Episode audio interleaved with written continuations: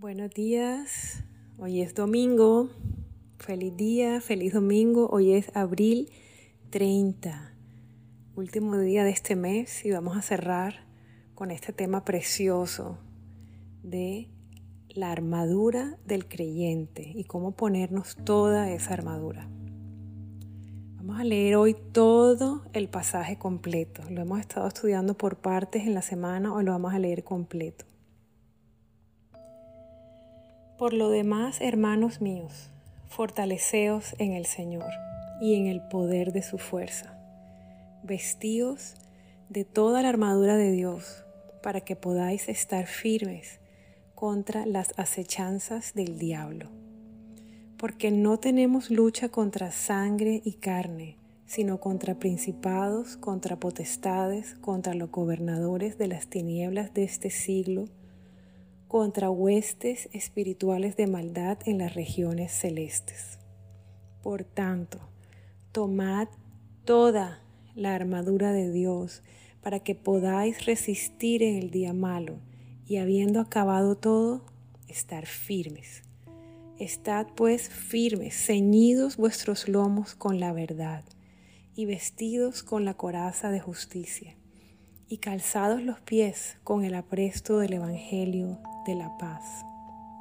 Sobre todo, tomad el escudo de la fe, con que podáis apagar todos los dardos de fuego del maligno, y tomad el yelmo de la salvación y la espada del Espíritu, que es la palabra de Dios, orando en todo tiempo, con toda oración y súplica en el Espíritu y velando en ello con toda perseverancia y súplica por todos los santos y por mí, a fin de que al abrir mi boca me sea dada palabra para dar a conocer con denuedo el misterio del Evangelio, por el cual soy embajador en cadenas, que con denuedo hable de él como debo hablar.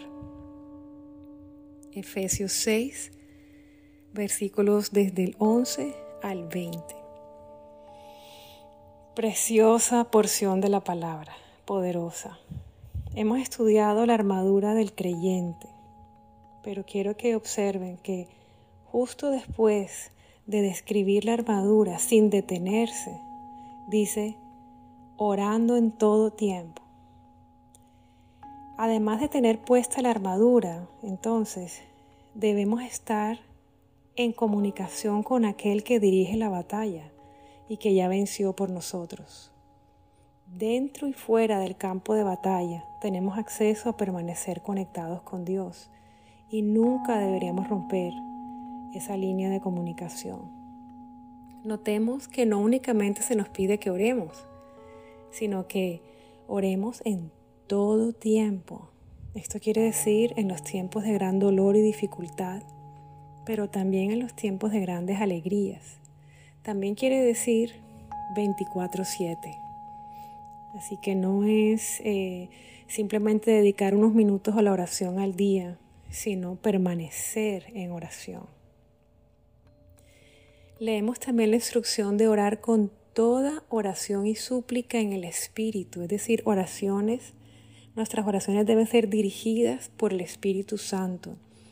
Toda, todo tipo de oraciones es decir, oración de intercesión, ruegos, clamor, peticiones personales, oraciones de arrepentimiento, de pedir perdón, oraciones de guerra, oraciones de sanidad, oración contemplativa, que es la oración donde hacemos silencio y Dios nos habla y lo escuchamos, oraciones en las que alabamos a Dios y le adoramos, oraciones de gratitud, tiempos de oración a solas, pero también tiempos de oración en grupo, en comunidad oraciones que hacemos como hemos hecho en estos últimos días, orando la palabra, oraciones proféticas, entre otros.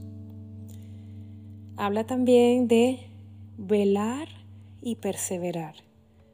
Esto está relacionado con no desfallecer, no desmayar.